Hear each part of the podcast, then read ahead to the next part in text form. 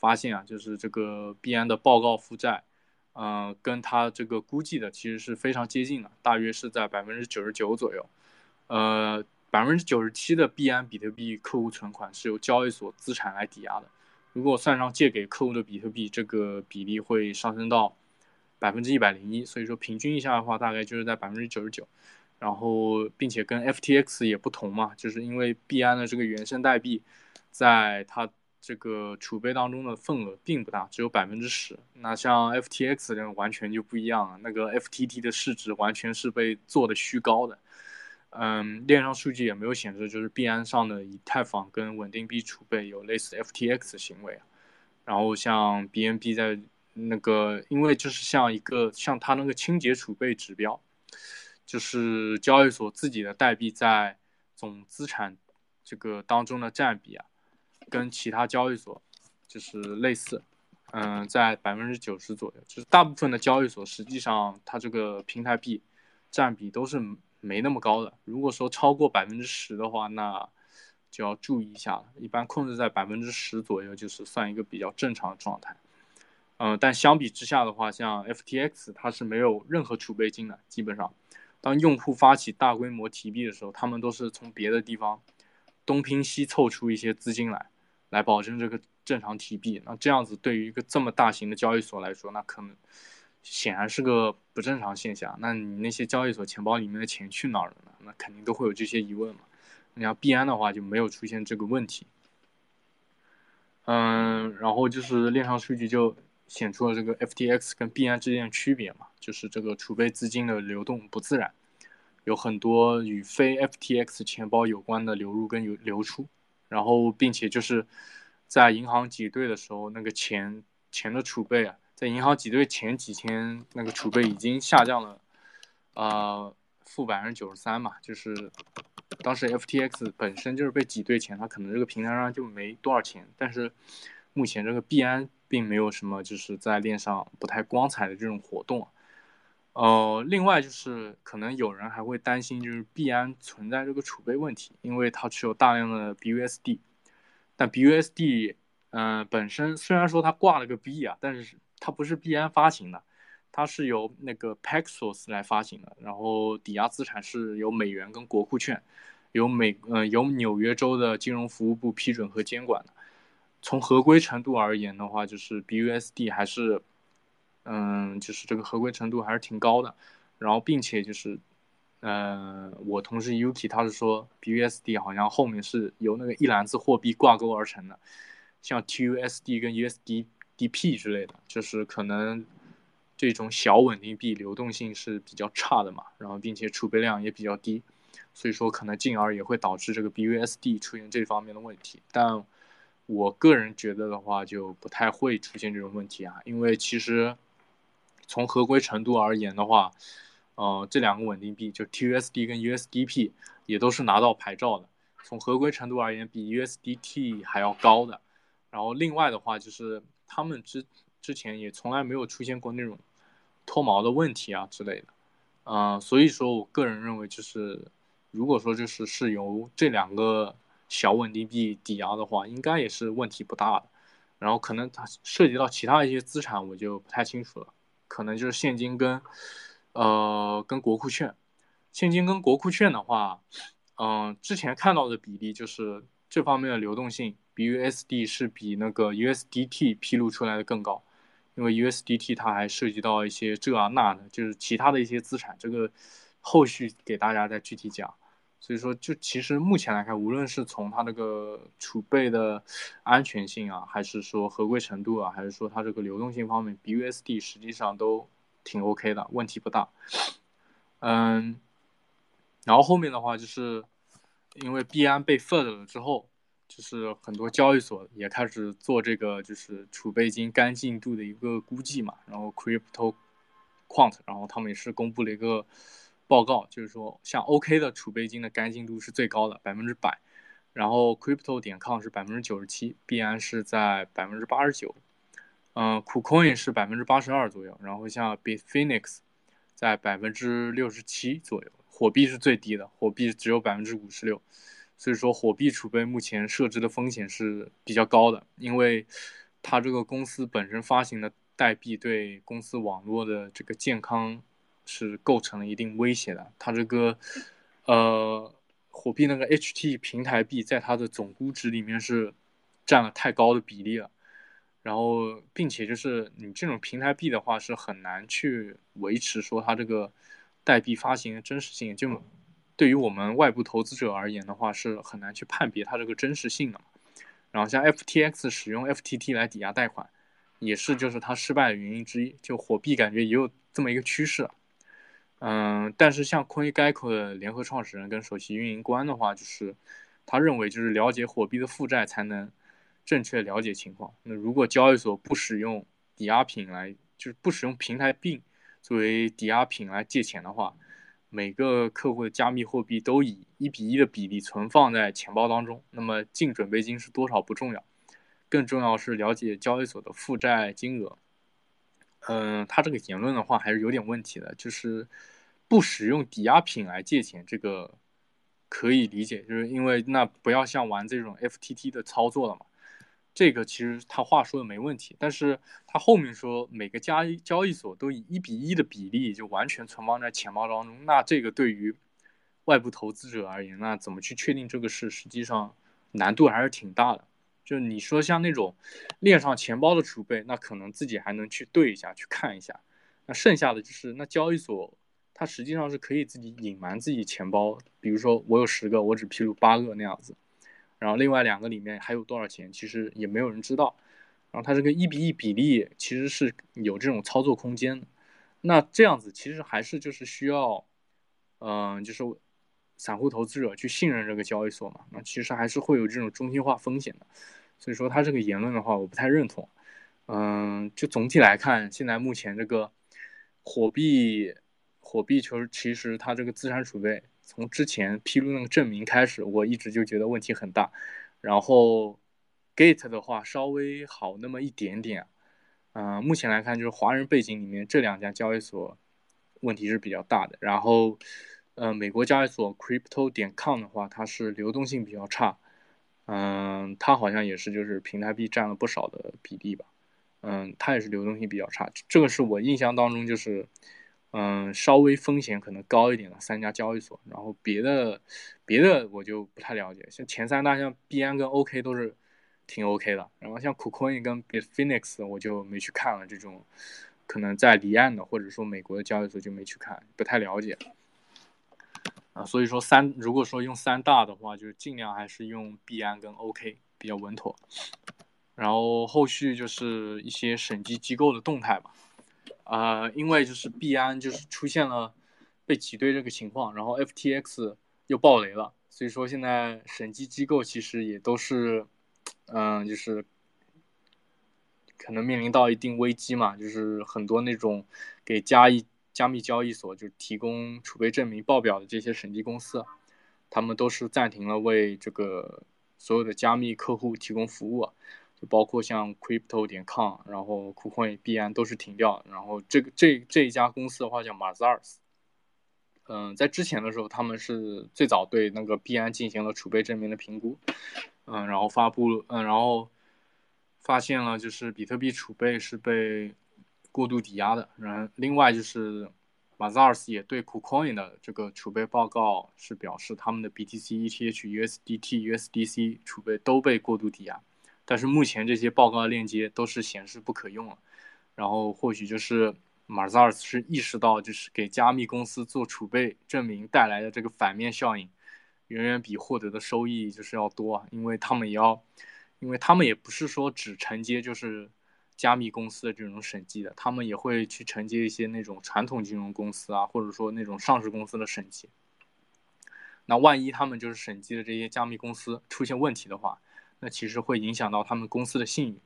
那就比如说他有一家上市公司是他的客户，然后他审计出来的一家加密公司出现问题了，那可能那家上市公司也会被受到，就是也会被波及到嘛。那像股票投资者都会觉得，那你这个上市公司找了一家出过问题的审计机构，那你这个财务报表真实性啊什么的可靠性啊到底有多高，都会被市场质疑的。所以说，就考虑到这一点的话，很多的审计机构目前都是停掉加密公司的审计服务。啊，然后像美国的一个前财务会计准则委员会的成员就是表明，并且就是像 Mazars 这样的报告也是缺乏有关那个内控的内控方面的指令呢，然后以及像币安如何清算支持还有支付保证金贷款的数据，嗯，这个的话可能就是因为主要还是没有完善，就是对加密市场公司的这一块的审计的一个制度。这个这方面的问题吧，所以说就是他们也说实话，他们这些做传统金融审计的公司，可能也不知道怎么审计这种加密公司，那就会出现这种问题。然后像马扎尔斯的话，就是美国的前总统特朗普公司的会计事务所，然后在十一月下旬的时候是被命名被那个任命为币安储备审计储备证明的审计方嘛。但是目前就是看他们的官网是已经完全提用了加密货币交易所的审计工具了。然后像那个全球第五的那个会计事务所 BDO 也是指计划暂停或者限制为这个加密货币客户提供服务啊。就《华尔街日报》是披露一位在 BDO 公司的代表就是透露。嗯，与其他几家最近暂停加密货币服务的审计公司一样，BDO 目前正在评估，就是为加密客户开展审计工作的方法。就截至目前为止的话，这个 BDO，嗯，还没有明确的表示会放弃相关客户啊，但是暗示就是存在这种可能性。像 Tether 的话，好像最新的储备证明都是 BDO 来做的。啊，好不容易找到一家这么大的会计事务所帮他们出示储备证明，但是没想到就是这个会计事务事务所现在又开始考虑这方面的问题了，呃，所以说那可能也会，嗯，就是对泰勒产生一定一定影响嘛。那他之后的这个储备资产审计就是何去何从也是个问题啊。啊，然后 B 安他们那边也是发声明，就是表示。呃，普华永道啊、德勤啊、毕马威还有安永，就是这个四大会计事务所嘛，都不愿意为这类私人加密公司进行储备证明审计。啊，然后在马扎尔斯暂停服务之后，币安也是联系了多家的大公司，目前是委托了 Crypto Quant 来出具比特币的这个储备证明报告。啊，像德勤的话是为 Coinbase。合作，然后提供这个审计跟会计服务，但人家 Coinbase 是上市公司啊，那德勤审上市公司那是挺正常的。然后后面安永的话是跟一个加密税务和会计技术提供商 TaxBit 啊建立了合作关系，但不知道这家 TaxBit 有没有上市啊？嗯，这个也不太清楚。但是主要他也不是做，嗯，做交易所那方面业务，他是做税务跟会计，那可能跟。本身就是跟这种会计事务所就是业务比较相关联，那可能他们这个四大审起来的话，呃，把握也比较高吧，有可能，所以说就承接了这个业务。呃，最后一家的话就是叫 Armanino，也是正在结束这个加密审计业务，并且放弃这个相关领域的客户，啊就针对加密客户的审计业务，就是可能会在他们那个非加密客户的压力下关停嘛。就因为其他领域的客户就担担心这个公司名誉受损，所以受到是就是可能会导致他们自己的审计结果也受到质疑。今年十一月的时候，这个 Armanino 就因为没有在 FTX US 二一年执行交易平台审计时候发现这个违规行为，啊，然后在这个集体诉讼当中被点名了。嗯，这家公司其实就是。做的还挺早的，就是在一四年的时候就开始为加密行业提供，呃，支持啊，就是客户也是包括 Gate、OK，然后还有像 Kraken 这种大交易所，然后还有像 Nixo 这个 CFI 平台，嗯，也是算一个比较老牌的审计机构了，但是目前也是面临着这方面的压力嘛，嗯，然后讲一下这个 FTX US 的事件嘛。嗯，具体是怎么回事儿？呃，这个 Armani 呢是为这个公司的财务状况开出过一个健康证明书。嗯，但是鉴于这个 FTX US 只是 FTX 啊跟 Alameda 旗下就是可能上百家实体当中的其中一家，所以说他们这个会计事务所也是声明，这个只是一次仅限于单个实体的审计。呃，所以就是不太可能就是发现整个 FTX。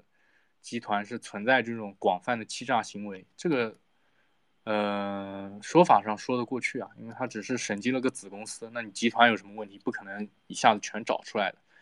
但是嘛，就是或多或少，它这个集团还是出事了，所以说对它的名誉肯定是会有影响，并且就是 FTX US 也不是 Armanino 在这个加密市场当中唯一有问题的客户。嗯，虽然就是说像现在这种。会计事务所都会提供这种审计服务，但是对于加密公司，嗯，就是选择的这个服务是另外一项，叫做证明，呃，叫做见证。然后就是跟审计相比的话，见证是对公司账簿的一种相对不够完全的检查，因为就是审计一般会对公司这个财务声明的独立意见，嗯，跟就是还有详细验证方面做比较严格的把控嘛。但是像见证的话，只需要执行有限的一部分程序，就基本上只要检查这个管理层提供的资料是否跟财务声明匹配就完事儿。那举例就是一一家公司拥有一个银行账户，存款五千美元的话，走审计流程就是会计师会向那个银行索取记录来确认这笔钱是不是真的存在。但是如果是见证业务的话，呃，如果是见证业务的话，那会计师只需要向管理层提供的文件跟这个声明数字进行比较，然后嗯，看这个数字匹配哦，就 OK 了。就是其实是好像就是没什么用的一个业务，但是呃，尤其是在这种管理层，他们其实是可以在账目上做手脚啊，可以说谎。那这样子，你其实会计事务所是把信任交付给那个交付交付给客户，所以说就是。就是基于客户，就是基于信任客户的这个前提下去啊进行工作，所以说这个本本质上就是这种见证业务都是不太靠谱的，呃，所以说就是近期他这个 Armanino 的证明就已经开始受到监管机构还有研究人员的审查了，嗯，然后另外的话就是刚才提过，他跟这个加密借贷机构 Nexo 也是就是有这种服务关系的，然后并且就是给他们提供了一个实时见证的服务。啊，像这家会计事务所在这个加密市场里面就主打的一个口旗号，就是说他们的实时证明，这个服务是号称就是世界上首个就是实时提供独立会计报告的服务，意思就是每天都会生成一份报告，然后来提高这个客户的财务健康状况的这个可见性啊，从而提供这种高透明度嘛。像 Nexo 的话，就是这个服务的一大客户之一。在这个 Celsius 啊、BlockFi、Voyager 这种主流的 CFI 全部倒下之后，Nexo 就是这个 CFI 市场上的唯一的独苗了。基本上，声称是管理着二十亿美元的加密资产，然后财务状况良好。嗯，就 At Armanino 网站上就是也有一些就关于这个 Nexo 资产负债情况的有力论断啊，比如说他们在这个 Nexo 的证明界面打了一个大勾。说他们这个公司负债是有超过百分之一百的抵押资产支撑的，但是仔细研究的话，就是它这个证明实际上是，嗯，在流程上存在几个主要缺陷，就是因在这个见证的界面是只提供了对客户总负债的数字，但是没有提供这个公司的净资产数字。那其实那这么来看的话，我光知道负债不知道资产，那是是否这个公司？存在资不抵债是会存会有这样子的质疑的，呃，另另一点的话就是这个见证流程实际上也没有把就是 Nexo 持有的资产跟他所欠的债务进行比较，就是在二二年九月的时候，美国很多个州都对呃 Nexo 下达了停业令，然后在这个停业令当中，就是检查过 Nexo 账本的这个肯塔基州的证券监管机构就断言，如果不不包括对平台币的所有权的话，Nexo 是已经资不抵债了。那像他自己发的这个代币 NEXO，就是他自己发行的这个平台币嘛，就是类似于 FTX、FTT，就是类似于这种操作。然后所以说，就是 Nexo 实际上也是跟这个 FTT 存在相同问题，就流动性很差，一砸盘的时候就基本上是瀑布了。所有权也都是完全集中在 Nexo 自己手手中，所以说它是自己可以去控盘做市值的嘛，嗯，这种都是非常可疑的一个交易模式。然后第三点的话，就是在通过 API 从，呃，就会计事务所通过 API 从这个 Nexo 公司那边获取有关客户存款以及嗯，贷款账目的这个数据也是有问题啊。就是这个就意味着 Armanino 他没有独立的审计这些数字，他只是主观的就相信了 Nexo，嗯，提供这些数字是准确的。在基于这个论断的情况下提供他的服务，那这个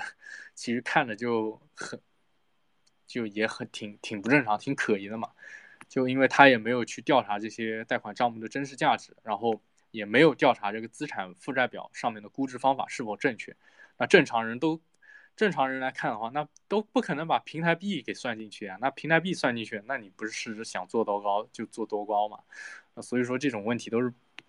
嗯，比较严重的，因为我们也不知道他 Nexo 是怎么评估他这个贷款账目的，然后也不知道他们计入了哪些损失拨备啊之类，他准备金情况怎么样，都是不知道，并且他也处于一个就是这么高波动的一个加密市场，所以交易对手失败这种可能性其实是很高的。那你对手盘没了，那那其实自己都会被波及到。那像 Celsius，他就根据那个破产法第十一章规定所披露的信息显示。他这个贷款账目上损失拨备就超过了百分之五十，那就不了解这些贷款质量怎么样的情况下，他出具的这种嗯建设报告，只是先入为主的相信了这些资产估值是合理的，那很明显这样不行啊。然后另外就是像 Vermont 州的监管机构也质疑过 Nexo 使用这个 Armanino 见证服务的行为，就是因为他们也指出了这种所谓的见证提供的信息是不足的，对于监管机构还有投资者都没有实际参考价值。嗯，那虽然存在这些质疑啊，但是 Nexo 还是在公开证明当中，把这些见证，呃，混淆成为审计，就是蒙人嘛。说白了，那实际上见证跟审计，它是有非常严格的一个区别的。那他直接把这个见证说了审计，那实际上就是把这个他自己的这个，呃，证明的质量给提升了一层，就虚增了一层。但不懂的投资者的话，就会。就可能就信了，然后把钱给他了，那就会出现这种一这个一种问题。然后目前的话，就是 Nexo 是之前已经宣布，因为监管缺乏透明度，可能也是受到了美国那边监管层的压力啊。就可能因为受到这个压力的话，然后这个机构是准备离开美国市场的。所以这么这么来看的话，那它或多或少还是有点问题的。嗯，这个就是。由交易所就是来看这个审计机构的一些问题啊，其次就是大家比较关注的呃稳定币方面，稳定币先给大家讲一下整个赛道的这方面的情况。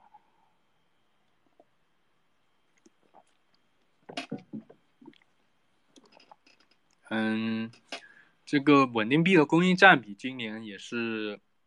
变化比较大的，嗯，就是 BUSD 脱颖而出嘛。呃，就是因为币安币安就是把 USDC 自动转换成了 BUSD，所以很多那个 USDC 的份额直接被算成了 BUSD。那实际上其实币安做这个操作的话，肯定也是有它的考量的，因为就是像除了 USDT 是市场内币对最多的一个稳定币嘛，那肯定 BUSD 也是想朝着这个方向发展，扩展自己的应用场景嘛。那像币安又是宇宙第一大锁，那它每个币对都上一个 BUSD 的呃标价的话，那肯定这个数量蹭蹭蹭的就上去了，直接应该很快就能追上 USDC 的这种币对的。这个是应用场景方面，实际上就是用户充给币安的 USDC 啊，币安还是可以就是把这些手里的 USDC 再打到别的机构去的，那可以在别的机构那边吃利息。然后，并且它那个 BUSD，BUSD 它也可以就是给用户提供就是这种理财服务嘛，然后它也可以在里面就是自己收一个铸币税。实际上，它这种这种运运作方式，对于币安它自身啊，它是能够赚不少钱的，又吃 USDC 的利息，又扩大了就是 BUSD 的应用场景。那应用场景里面肯定会包含这种交易手续费嘛。这是一方面，另一方面就是那 BUSD 的铸币税啊什么的，因为就是虽然是 BUSD 是 Paxos 发行的，但是肯定就是币安也是会向 Paxos 就是发出这种铸造指令啊之类。那实际上这个铸币权还是握在币安自己的手里的，它是能够赚到这种铸币税的。所所以说从这个角度来看的话，那币安确实是下了一步好棋了。然后 BUSD 的市场份额。也确实是有明显增加，就从百分之十增加到了百分之十六，然后是相当于二百二十亿美元的市值吧。现在，嗯，在这周的时候，嗯，这个哦，上一周上一周 BUSD 市值是出现了大幅度的下降，从二百二十亿减少到了约一百四八十四亿美元，就缩水了三十六亿嘛。嗯，是跌幅达了百分之十六点四，但是这个的话，可能这种情况应该不会持续太久，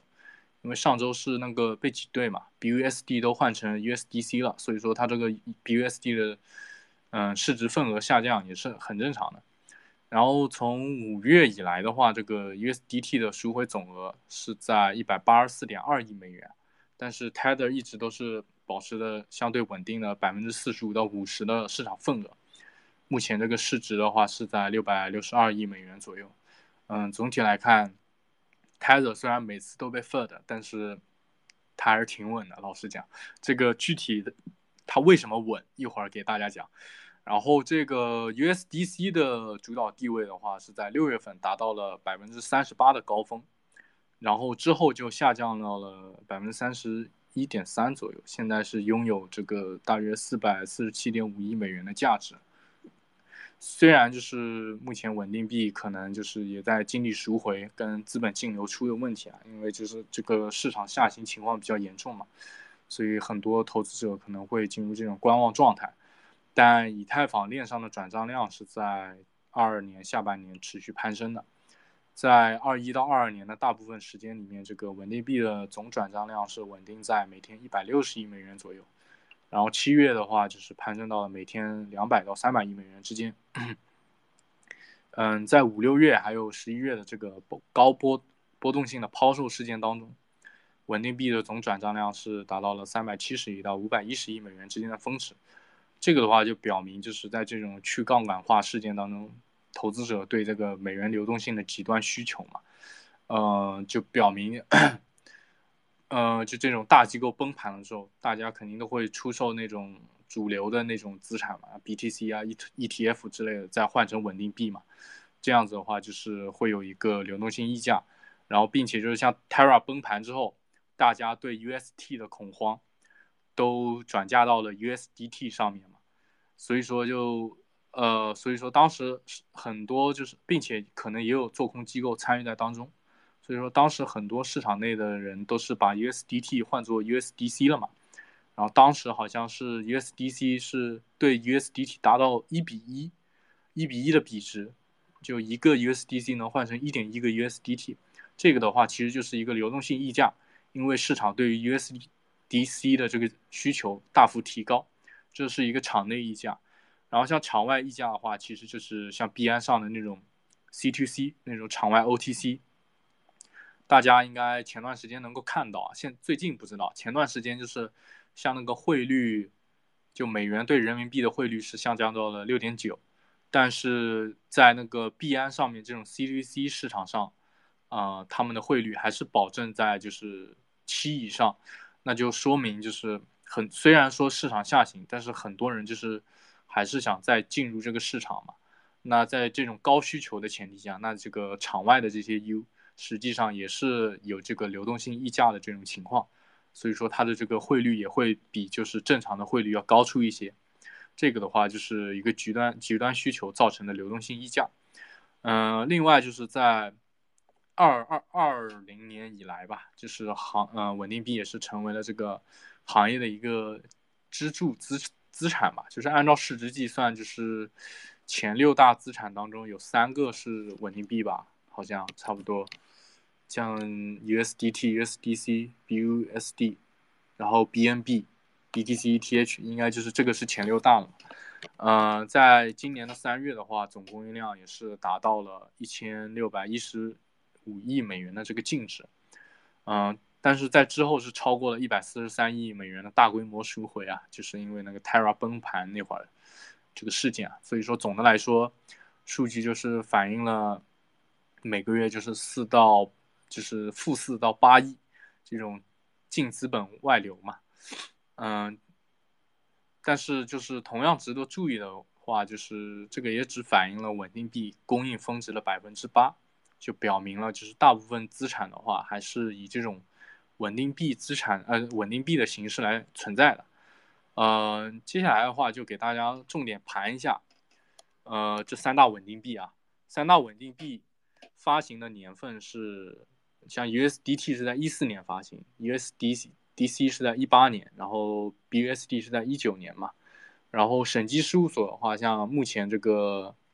呃，USDT 是采用的 BDO，世界前五，然后 USDC 是用的智同，好像排名是在第六。BUSD 用的一个叫 Wisdom，嗯，我不太了解啊，就是应该排名是没有另外两家高的。采用的服务都是见证，见证的话，刚才我就说过了嘛。那见证这个实际上是需要审计机构去信任，去信任这个客户提供的资产真实度的。所以说，虽然说都是见证啊，嗯，虽然说就是有审计这个动作，但是这种见证的其实可信性没有那么高的，因为，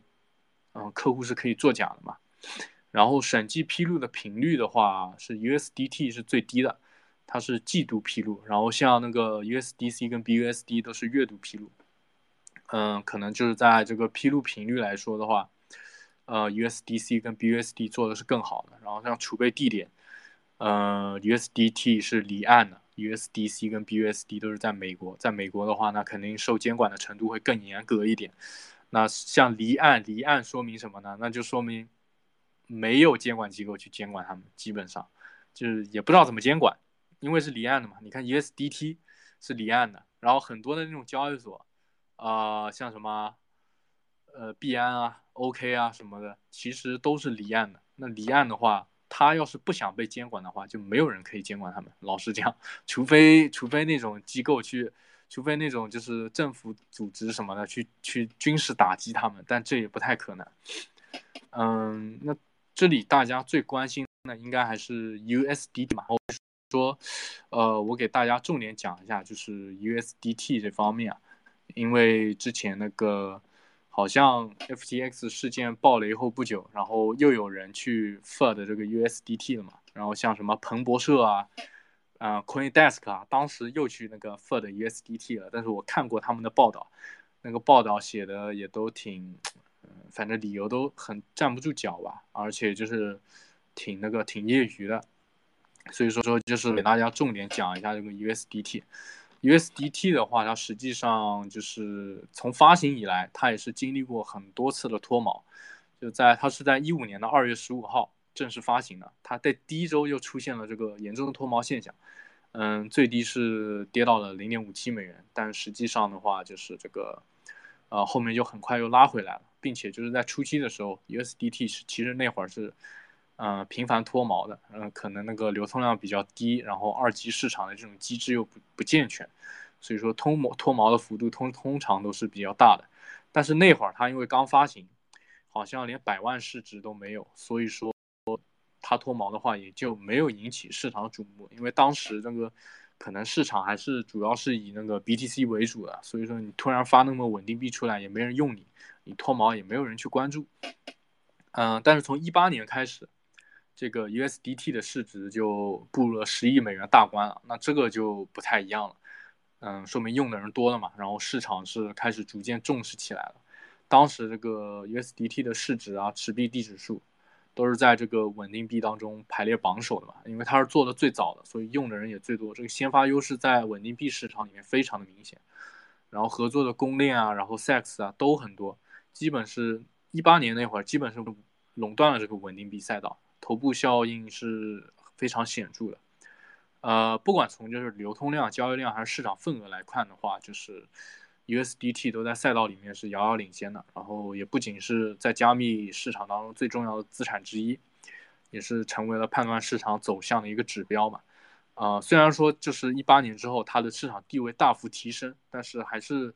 发生过嗯几次比较大的脱毛事件。就比如说一八年十月的时候，就媒体是报道它的托管银行涉嫌资不抵债，然后并且当时它这个说它的流通市值大于资产储备。当时是有一个大幅脱锚，就是都跌到了百分呃零点九以下。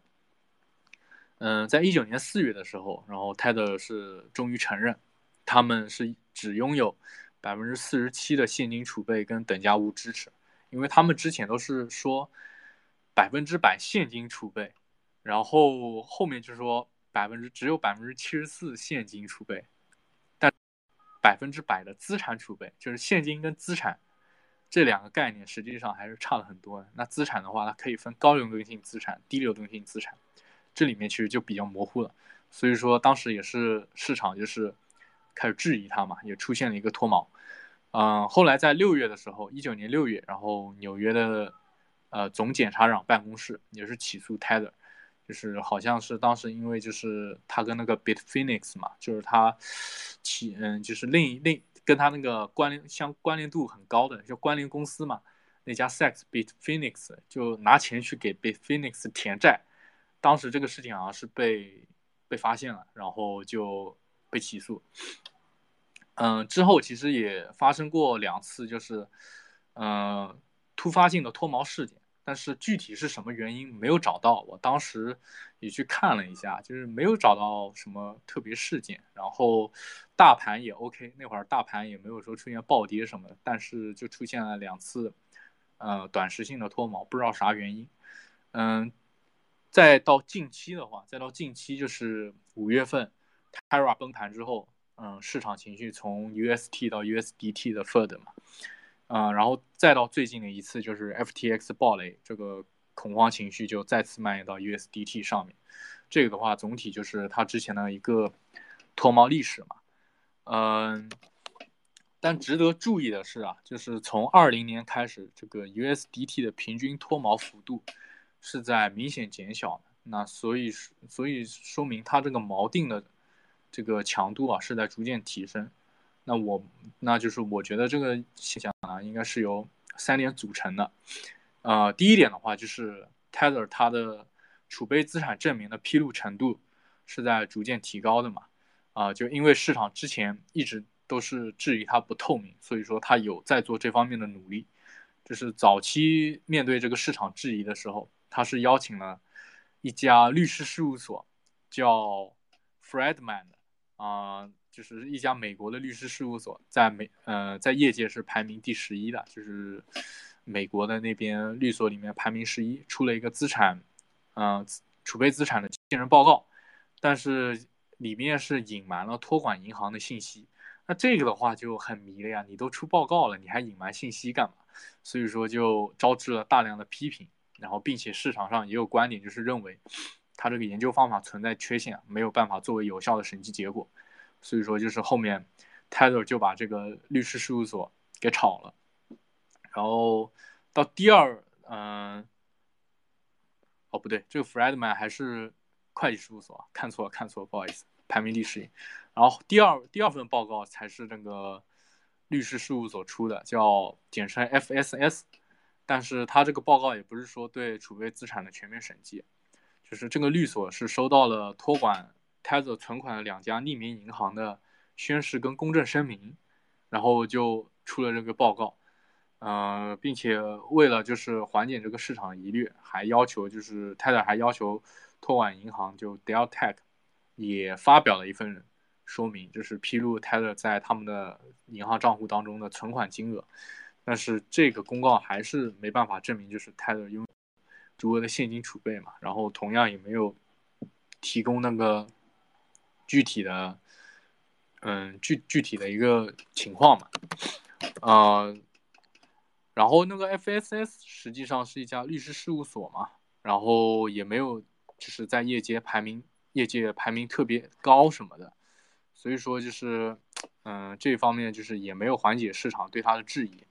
然后像 Delta，Delta 的话。是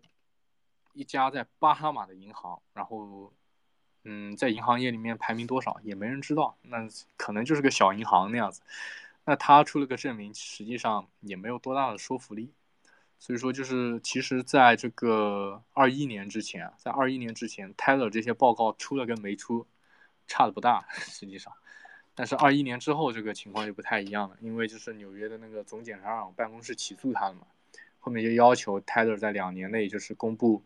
他这个储备资产的季度报告，所以说后面就是他的那个报告就是按季度出的嘛。嗯，之后他的是跟一家叫 Moore 的一个会计事务所合作，是位于开曼群岛的一个会计事务所，然后是提供了详细的见证报告，然后证明了这个 USDT 的足额资产支持，并且就是，嗯，虽然说虽然说是出了一个报告，但实际上这个也是见证啊，只要是见证就存在风险。然后到四季度的时候，啊，另一家就是叫 MHA 的开曼会计事务所是接管了这个摩尔的客户，但是这家公司实际上是有问题啊。他那个在，他他的总公司当时审计了一家就是无关的公司接受那个，所以说当时是在接受那个英国财务报告委员会的调查。你总公司母公司不干净，你总你子公司或多或少也都会招人质疑嘛。就泰的老是搞这种莫名其妙操作，要么找一些野鸡事务所，要么找一些有问题的事务所来给他们出这个报告，然后到了。二二年的二季度，那情况稍微开始好一点了，他的就转向与这个知名的会计事务所 BDO 合作，嗯，是在意大利的 BDO，然后世界排名第六嘛，然后由他发布的这个见证报告，虽然还是见证，但是可信度，嗯，相对高一点吧，嗯，虽然说就是他这个他这个披露之路啊，还是比较崎岖的。啊，虽然期间就邀请过律所、银行，就各种机构做证明嘛，但是都没办法令市场信服。但总体而言，他还是回归到了正途嘛。到后面都是聘请这种专业的会计事务所来出具报告，然后审计机构的质量也是陆续、陆续一直在提高的。它最新的两份报告也都是在业界权威性比较高的 BDO 发布的，对于用户信心这一块是起到了一定的提振作用的。啊，然后另外的话，就是他在见证报告当中。在二一年之前，从来没有披露过他储备资产的详情。他那会儿的口吻一直是，反正是我有钱，但我这个钱是由什么资产构成的，就不告诉你们，就这种状态。那从二一年的二季度开始，它就开始划分这种，呃，储备资产的具体类别了，然后分配的权重也都是保持那个相对比较稳定的。像现金跟等价物都是基本上是维持在维持在百分之八十以上，然后企业债券跟基金还有贵金属是在百分之四左右，然后它这个担保贷款，担保贷款的话，实际上这种东西，你真真的要去卖掉的话，那可能到时候会出现折价的。嗯，像这个的话，从百分之四涨到了百分之九，是增加了整体储备的风险水平。但是最近那个币安被 FID 了之后，呃，泰勒后面是发声明称，他们之后会把这个担保贷款。降到百降到零的水平，那这样子的话，那 Tether 它这个储备资产的整体安全性就是大幅上升了，因为它现在其实中间有百分之九都是这个担保贷款嘛，那去完的话，它这个一下子这个安全性就能提升不少。然后像其他的投资，就是包括数字代币这一块，也都是微涨了百分之一。嗯，但是就是对于像公司债券啊、基金跟贵金属的这个分配报告当中，没有提供就是更多。关于就是公司债券这种类型，像投资评级啊、国家这种，其实都是一个比较嗯比较重要的一些信息。然后还有像基金、贵金属类型的说明也都没。然后比例如就是像每个类别下这个细分的比例啊，然后还有就是像担保贷款跟其他投资这方面都没有披露。实际上，嗯。然后就是深究它的那些不披露的就不说了吧。然后那仔细看它披露的那些东西的话，像现金跟等等价物，现金跟银行存款实际上都是比较在稳定的水平，在百分之十左右。然后像国库券已经成为了储备当中的主要部分，像百分之二十四到百分之二十八，就是有这么一个增长。是取代了商业票据跟存托凭证的主导地位。之前这个商业票据是跟存托凭证是占了百分之四十九，现在是零了，已经卖完了，基本上。那这样子的话，它其实这个安全性也上升了，因为美国国库券其实就是美国的国债嘛。美国的国债那肯定就是这种市场上安全性最高的，就除了现金以外，安全性最高的一类资产之一，就没有之一啊。呃，逆回购的话是从百分之二十翻倍上涨到百分之四，然后像货币市场基金的比例也是大幅增加，从百分之零到百分之十。这个货币市场基金的话，都是锚定一美元的，所以说就是基本没风险，大家可以直接当做现金来看。呃，像非美国国库券的比例也都增长了百分之一，可能是就是买入了，比如说像欧洲国家，或者说像日本啊、韩国的那种国库券，呃，相对而言的话，就是一个大国国债嘛，所以说风险也都是比较低的。嗯，然后像它这个商业票据的质量的话，总是受到市场的质疑，所以说它这个权重其实一直都是在被减少的。呃，上商业票据的话，是由金融公司或者信用较高的企业开具的无担保的这种短期票据，然后可靠程度也都是依赖这个发行方的整体信用程度，能够背书转让，也可以贴现。啊，所以跟一般的现金等价物是不同的。然后这个商业票据也都容易受到市场的影响，所以波动较大。呃，持有量的减少，实际上在一定程度上就是能够，嗯，降低这个储备资产的整体风险啊。就比如说像之前在九零年代，那个通用电气的商业票据是非常牛逼的，跟黄金一样，就是黄金的地位。但是现在是垃圾，没人去买通用资产的商业票据。所以说，商业票据是存在这方面的风险的。那所以说，Tether 就是减低了，就是把它减成零了之后，实际上它这个储备质量是大幅提升了。就根据他们的官方口径，从二一年的二季度起，他们就是一直都在卖出这种评级较低，然后期限较长的商业票据。然后像期限较长的话，那可能会出现一个期期限错配的问题，就是短债长投。就我就是短期的钱，然后我投到一个就是锁定期很久的，大家可以理解为就是我拿短期的钱投到一个短期我借的钱吧，我借的钱，然后投到一个长期的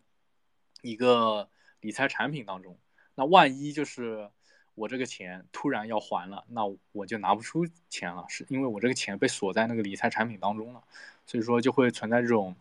呃短债长投这种期限错配的风险，那也是有的。然后根据二二年三季度的见证报告的话，就是 Tether 储备资产当中是仅限十五天以内的，呃 A 一加的那个级别的商业票据，就是期限基本上是是市场上期限最短、质量最高的商业票据了，就是风险急剧降低嘛。但是截到目前为止的话，就是它这个票据应该已经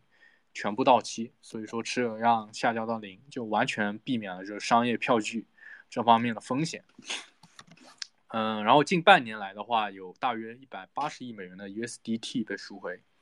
呃，规模是从八百四十亿美元降到六百五十亿美元嘛。然后这个锚定依然是维持在一美元左右。呃，期间就是虽然这个 Terra 崩盘导致它的瞬时脱毛高达百分之十啊，经过一个月恢复才锚定，但是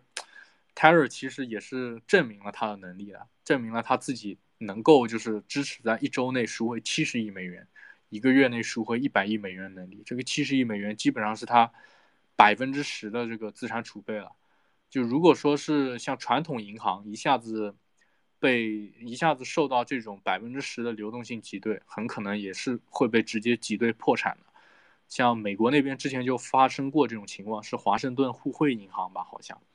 好像就是在短短时间内一下子把它那个银行的百分之十的储备给提完了。它就直接破产了，所以说这个对于传统机构都很难顶，但是 Tether 它还是顶住了，说明还是有点东西的。呃，这个是一方面啊，其次的话，就像刚才说的嘛，Tether 它虽然说是披露了这些东西，就是它的透明度是在一直提高的，但是由于是见证嘛，它还是一个黑盒，实际上就是后面这些东西真实性上，嗯。不确定了，所以说它还是有一定程度的不透明，但是这个一定程度的不透明实际上是有助于这个 USDT 锚定的，嗯，这个就是可以给大家具体讲一下，是个蛮有意思的东西。实际上就是在这个加密市场当中，一部分代币是具有部分的呃，一般的代币是具有部分的股票市场性质的嘛，但稳定币是更接近这个货币市场。呃，根据诺贝尔经济学奖得主。就是，呃，具体名字我不说了，反正就是一个诺贝尔经济学奖得主，然后他发过一个论文，他这个论文就是翻译成中文的话，就是理解，就是理解债务，嗯，债务在金融系统中的这个作用。在这个论文当中，他阐述过货币市场的不透明是有利于流动性的稳定的，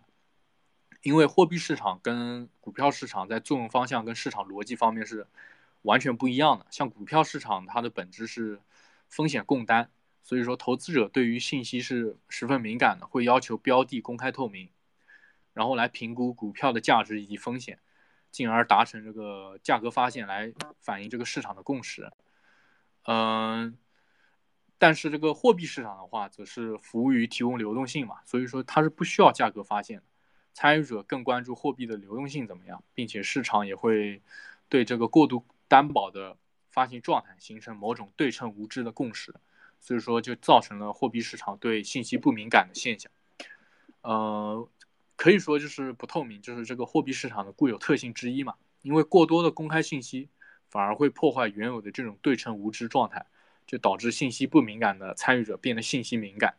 所以说可能就会产生产生这种 formal。或者 FIRD，然后引入不必要的价格发现，然后危及到货币市场原本的流动性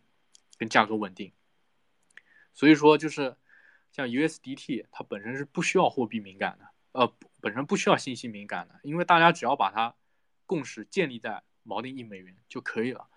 那突然就是市场上有了这个它的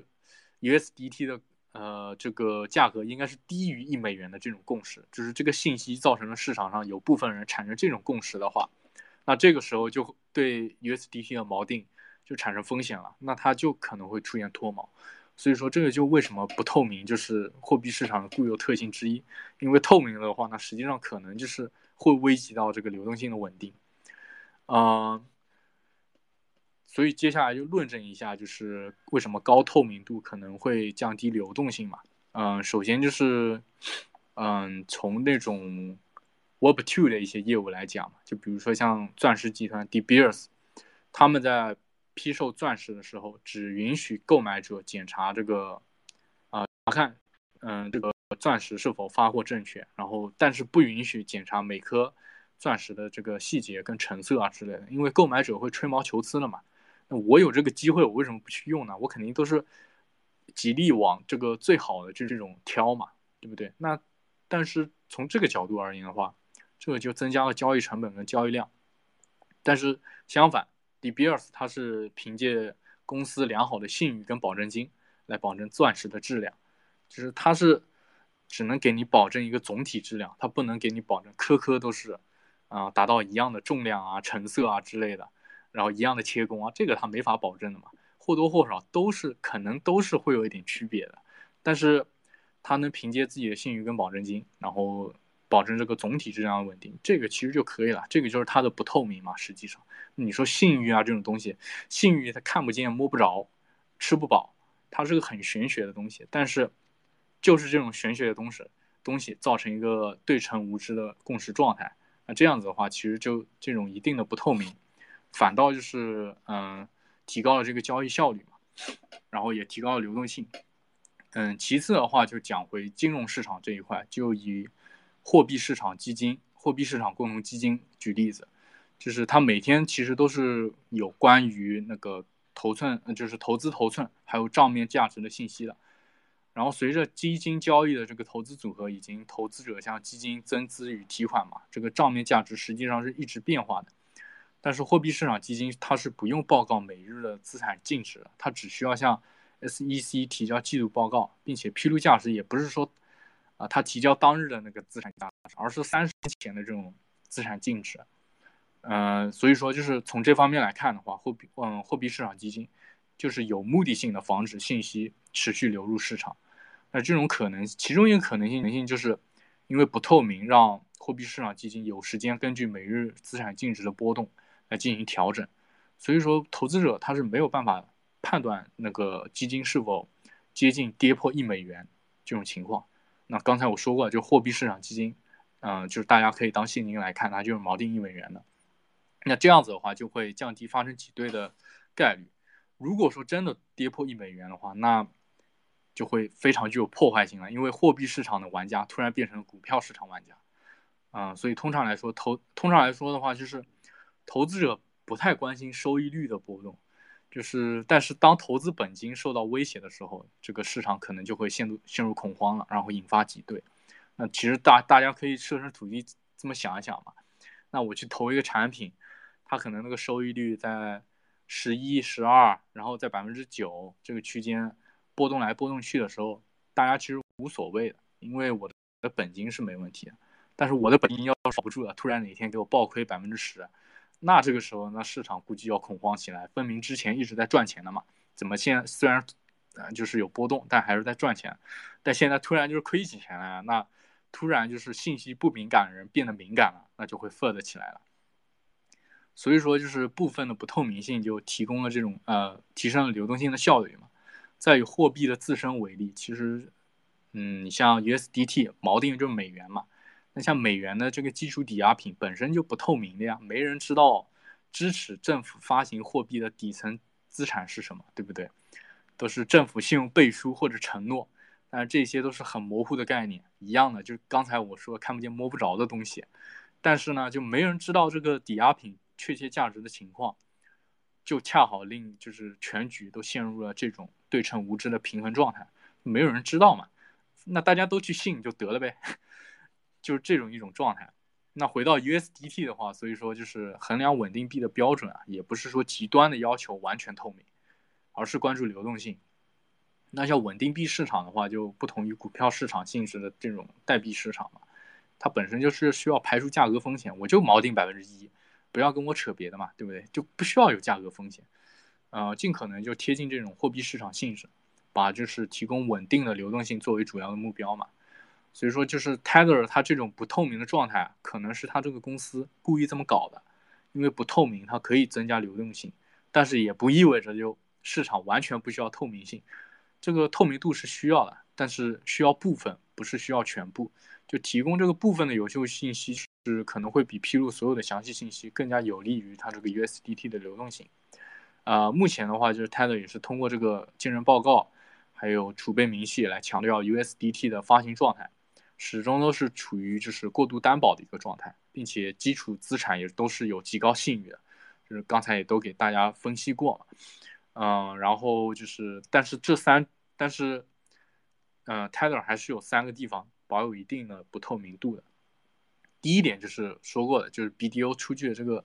审呃鉴证报告当中，基础数据都是 Tether 内部全权提供的，所以说它这个可信度存疑，这是第一点。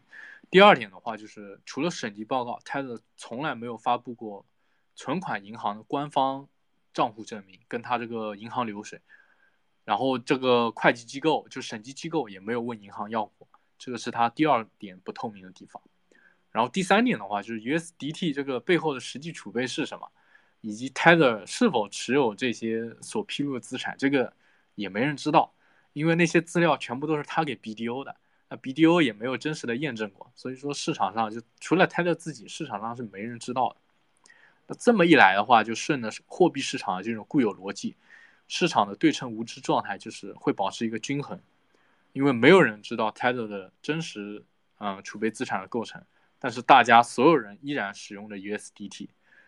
嗯，这个就是第二点，就是 USDT 的不透明就助力了它的锚定，呃。最后一点的话，就是 USDT 跟这个加密生态，实际上它的绑定是越来越深度的，因为它这个先发优势啊，它目前依然就是市场中最主流的稳定币，市值就超过六百五十亿美元，稳居市场前三，仅次于 BTC 跟 ETH 嘛，也是占到整个加密市场整体市值的百分之七，所以说它在市场上影响力是非常巨大的。就尽管 USDC、BUSD 还有 DAI 就各种竞争对手异军突起嘛。它的主导地位有一定的下降，但是它的市占率依然是在百分之五十左右的。呃，从这个交易数据来看的话，它的采用率、换手率还有活跃度也是在稳定币市场内独树一帜啊。呃，像它这个日交易量、日内交易量遥遥领先，四百三十亿美元，已经常年就是高于 BTC 了。这个大家去 CoinGecko、CoinMarketCap 上面都可以看。然后像 BUSD 的话，只有一百四十亿。USDC 是一三十七亿美元，单的话是四亿美元左右，像其他的就更惨了，都是低于一亿美元，所以说这个从交易量方面就没得比。然后另外的话就是 USDT 在以太坊上的持币地址也是超过四百万，在同类当中是位列榜首的，转账次数在二十万次，然后转账金额超过一百六十三亿美元，呃，日均的独转账独立地址数将近十四万个，基本上是在降维打击其他的稳定币。嗯，另外的话就是它在各各条公链当中，这个渗透率也是在逐渐提升的。目前就是，目前 USDT 是分布在十三条公链上嘛，初前初期它是在一条叫 Omni 的公链上发行的，但这个链太小了，它那个承载能力就是不够，没有办法就是支持这个